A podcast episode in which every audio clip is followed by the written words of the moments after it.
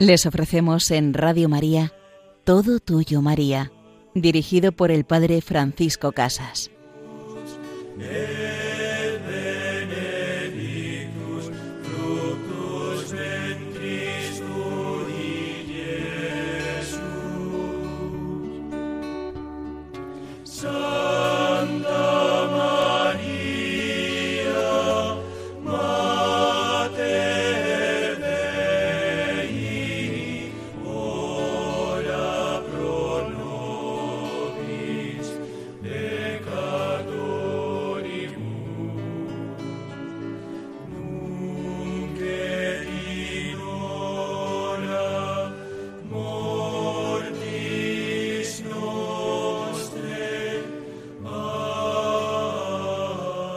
Y tú, querida Madre, cógenos en tus brazos, y tú, querida Madre, llévanos siempre al amor de tu Hijo Jesús.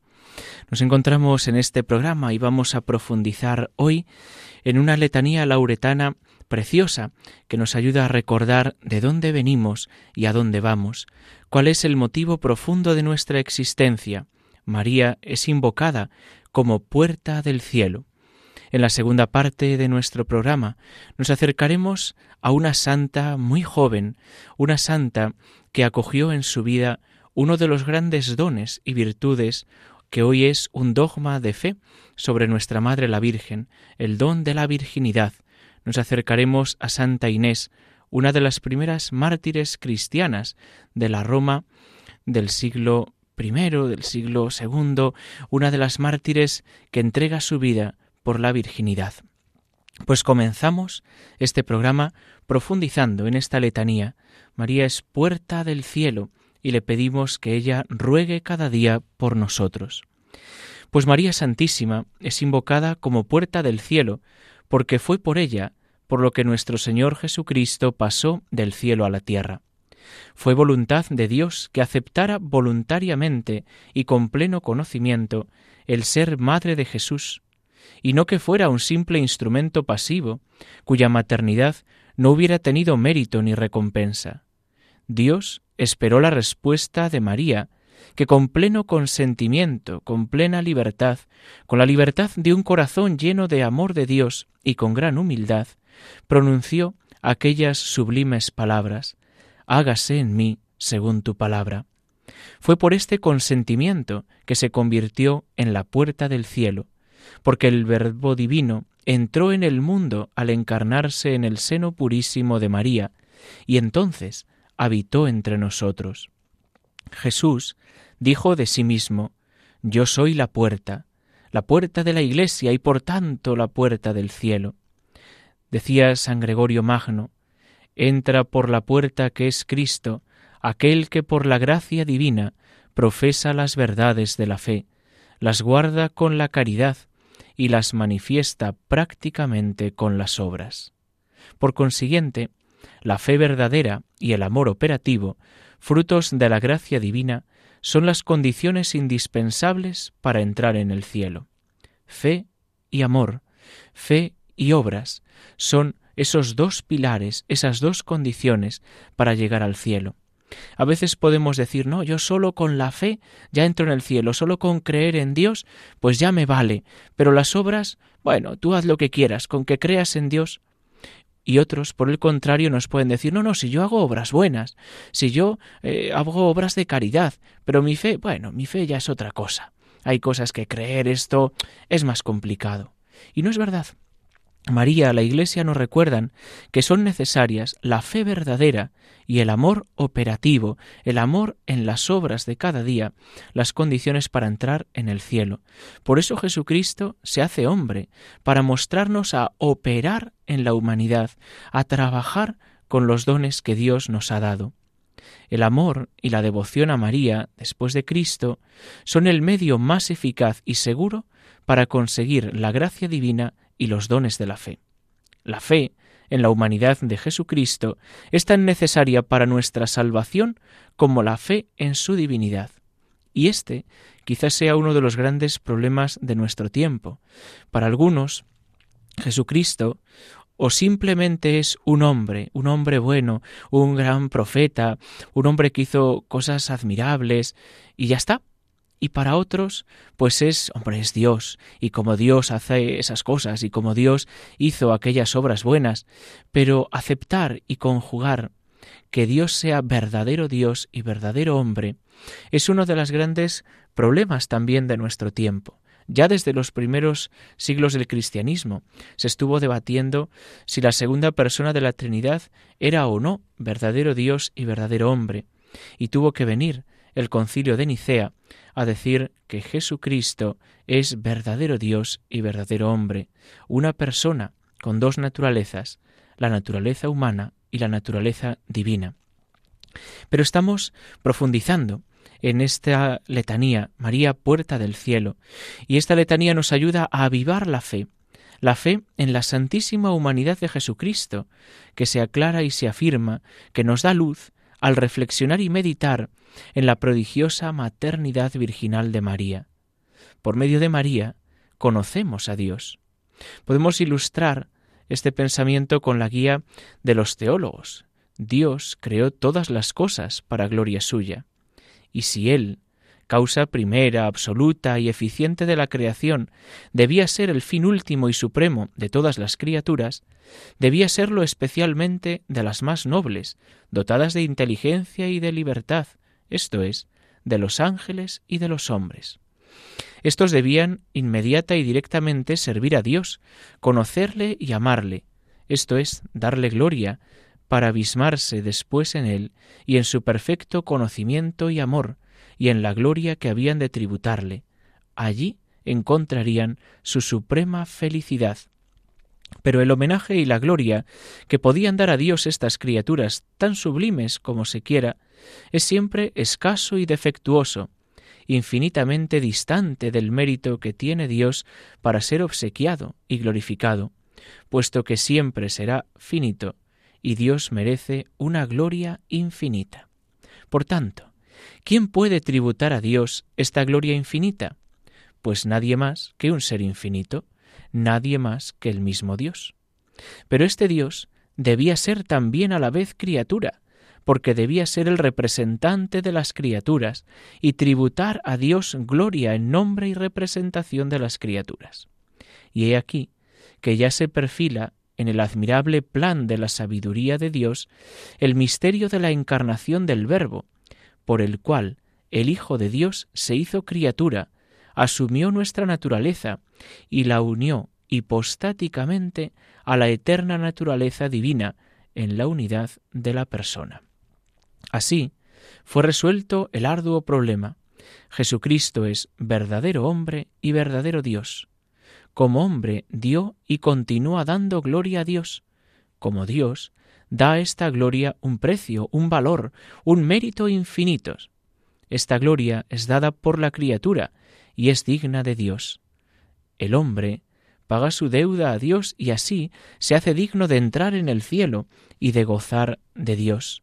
María Santísima es madre del verdadero Dios y verdadero hombre, por estas consideraciones podemos entender la decisiva importancia que tiene la devoción a la excelsa Madre de Dios, una devoción sólida y perseverante de amor efectivo, de obras buenas y de constante alejamiento del pecado. María es puerta del cielo. María es la que, la que trae, la que permite que el cielo entre en la tierra, que Dios se haga hombre y también es esa puerta que ayuda a que el hombre camine a la vida eterna, camine hacia el misterio trinitario, a ese amor del Padre por el Hijo en el Espíritu Santo. Pues María es puerta del cielo, es puerta de nuestra vida, y cuando nosotros un día seamos llamados a la casa del Padre, también nos encontraremos a nuestra Madre allí en la puerta, que nos dirá, querido Hijo, ¿qué haces? ¿Qué tal? Pasa a la casa del Padre. Pero para poder escuchar eso de labios de María, necesitamos cuidar nuestra fe y nuestras obras en la tierra, porque la salvación es verdad, es un regalo, pero también es una obra nuestra.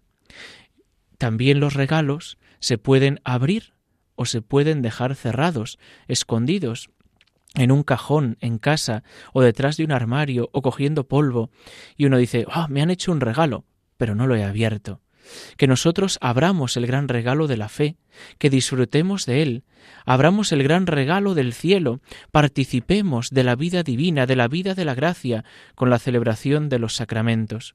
No guardemos ese regalo, no escondamos la luz de Dios debajo del celemín, no escondamos la luz de Dios, sino que pongámosla en alto para que pueda alumbrar. Y así de la mano de María podamos escuchar, pasa, pasa a la casa de mi hijo, y con Jesús escuchemos pasa a la casa de mi Padre.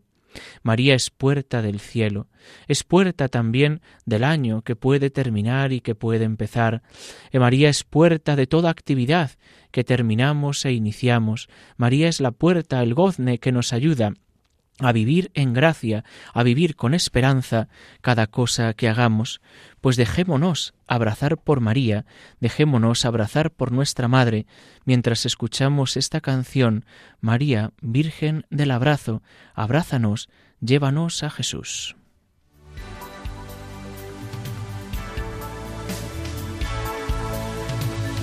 Manto que calienta las mañanas y derrite cada escarcha bajo el cielo de Madrid. Hija de la tierra y de la savia, corazón envuelto en ámbar que se funde para mí.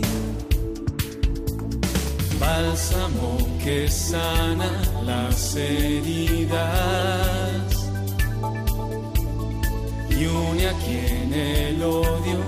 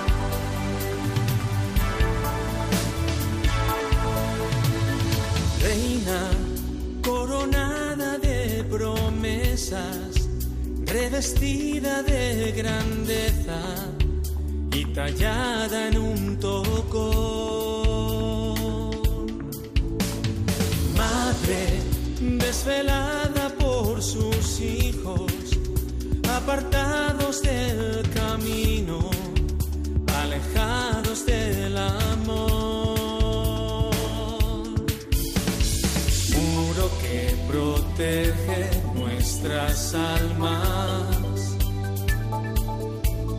calma nuestras ansias del Señor.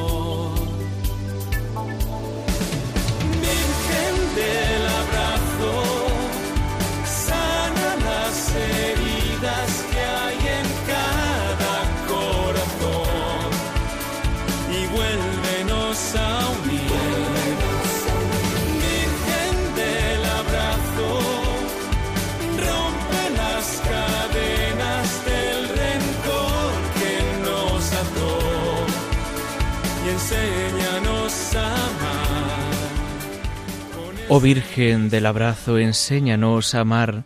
Oh Virgen del abrazo, enséñanos a llegar a Jesús. Nos encontramos en este programa Todo Tuyo, María, con el Padre Francisco Casas. En la primera parte de nuestro programa hemos profundizado en esa letanía lauretana María, puerta del cielo en esta segunda parte, cogiendo uno de los dones de la Virgen María, una de sus virtudes características y hoy también dogma de fe, el dogma de la virginidad perpetua de María, Virgen antes del parto, en el parto y después del parto, vamos a entrar a la vida de una santa que vivió de una forma admirable su virginidad, Santa Inés, una mártir, una joven que nació en Roma alrededor del año 291, por tanto una mártir del siglo III. Al inicio del programa citábamos a Santa Inés como mártir, siglo I, II, estamos ya en este siglo III. Esta joven que con sus trece años fue martirizada en Roma en aquel momento en el que la gran persecución de Diocleciano asolaba a todos los cristianos. Esta santa joven, una mujer que da su vida por mantenerse fiel a Dios. La tradición nos la presenta como hija de una noble familia romana, cristiana, de origen patricio. En el año 303, nuestra joven tenía doce años. Inés era una joven rica y de extraordinaria belleza, que había consagrado su virginidad a Cristo. A esa edad solían contraer matrimonio las romanas de la época, y de ella se encaprichó el joven Fulvio. Pero éste, viéndose continuamente rechazado, pese a sus reiteradas pretensiones, la denunció por cristiana a su padre Sempronio, prefecto de Roma.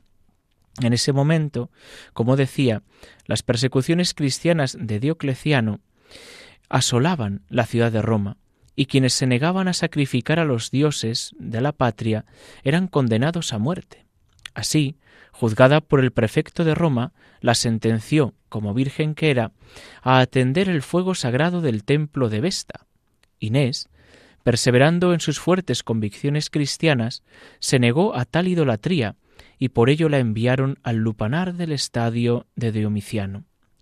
Este estadio también conocido como el campo de juegos, como el Circus Agonalis, albergaba bajo su graderío un popular lupanar. Era corriente entonces la práctica de encuentros sexuales bajo las arcadas de estos edificios públicos, cuyas profundas bóvedas conferían la oscuridad necesaria para estos menesteres. De ahí procede el término fornicación, del latín fornicacio, acuñado en derivado del latín fornix, que significa arco. Recordemos también que en la antigüedad a las prostitutas se las llamaba lupa, quizá por su semejanza a este animal que solía vagar en busca de sustento y dispuesta a devorar cualquier presa capturada. Al ser lugares frecuentados por éstas y donde ejercían, recibiendo el nombre de lupanar. Allí llevaron a Inés para obligarla a prostituirse y a exhibirse desnuda. Pero el pelo le creció de forma tan extraordinaria y rápida que cubrió todas sus intimidades. Nadie quiso acercarse a ella, excepto el rechazado Fulvio. Y cuando éste pretendió yacer con ella, al acercarse, un celestial destello luminoso lo cegó, cayendo fulminado al suelo. Inés, compadecida, imploró por su salvación, y éste, tras recuperarse y recobrar la vista, desistió de sus propósitos. Enterado del suceso, el prefecto Sempronio quiso dejarla libre, pero temiendo ser por ello destituido y desterrado, decidió traspasar el asunto de Inés a su ayudante. Este, al parecer un tal Aspasio, ante lo acaecido en el lupanar y comprobando que Inés abjuraba de los dioses paganos, manteniéndose en sus convicciones cristianas, optó por sentenciarla a morir en la hoguera. Se cuenta que encendida la pira, las llamas ni la rozaron, pues se apartaron milagrosamente dejando indemne a la joven Inés. Y al elevar sus plegarias al cielo, las llamas cesaron al instante. Tras ello, decidieron decapitarla, pero el temor que sintió su ejecutor hizo que le temblasen las manos en el momento preciso. Inés murió como un cordero, degollada, un 21 de enero del año 304 a la edad de trece años.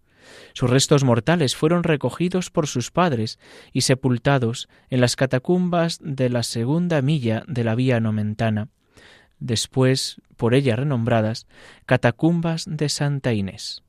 Aquí se construirá eh, el emperador Constantino I su propio mausoleo, pues quiso eternizarse junto a la santa de quien era fiel devota, y sobre la propia tumba de la mártir hizo edificar una iglesia.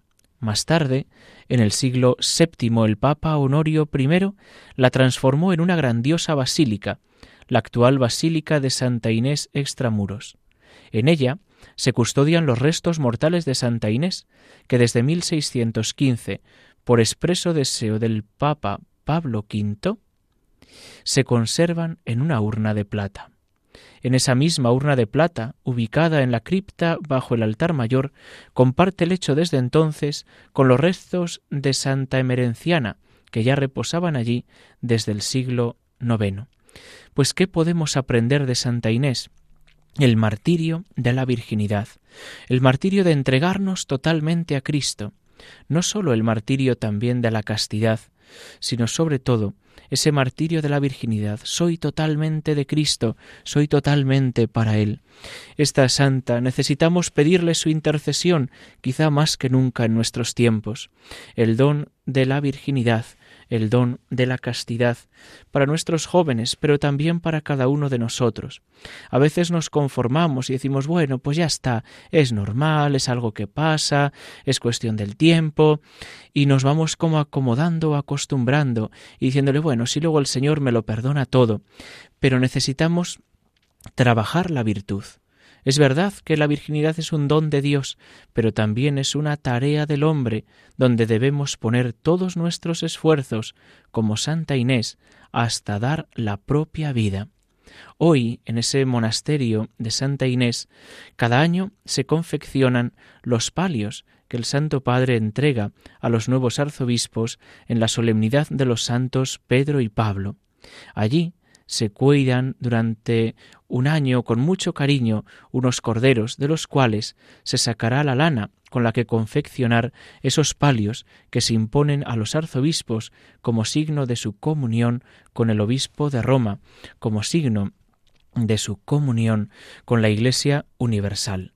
Pues pidamos el don y la intercesión de Santa Inés, el don de la virginidad, para vivir con Cristo, para vivir con aquel que llena de esperanza nuestros corazones. Os invitamos a poder escuchar de nuevo el, programa en el podcast de Radio María y también a que podáis escribirnos un correo electrónico al programa con vuestras sugerencias o comentarios, todo tuyo María arroba radiomaria.es. Recibid la bendición del Señor. Todopoderoso, Padre, Hijo y Espíritu Santo, desciendan sobre vosotros. Alabado sea Jesucristo.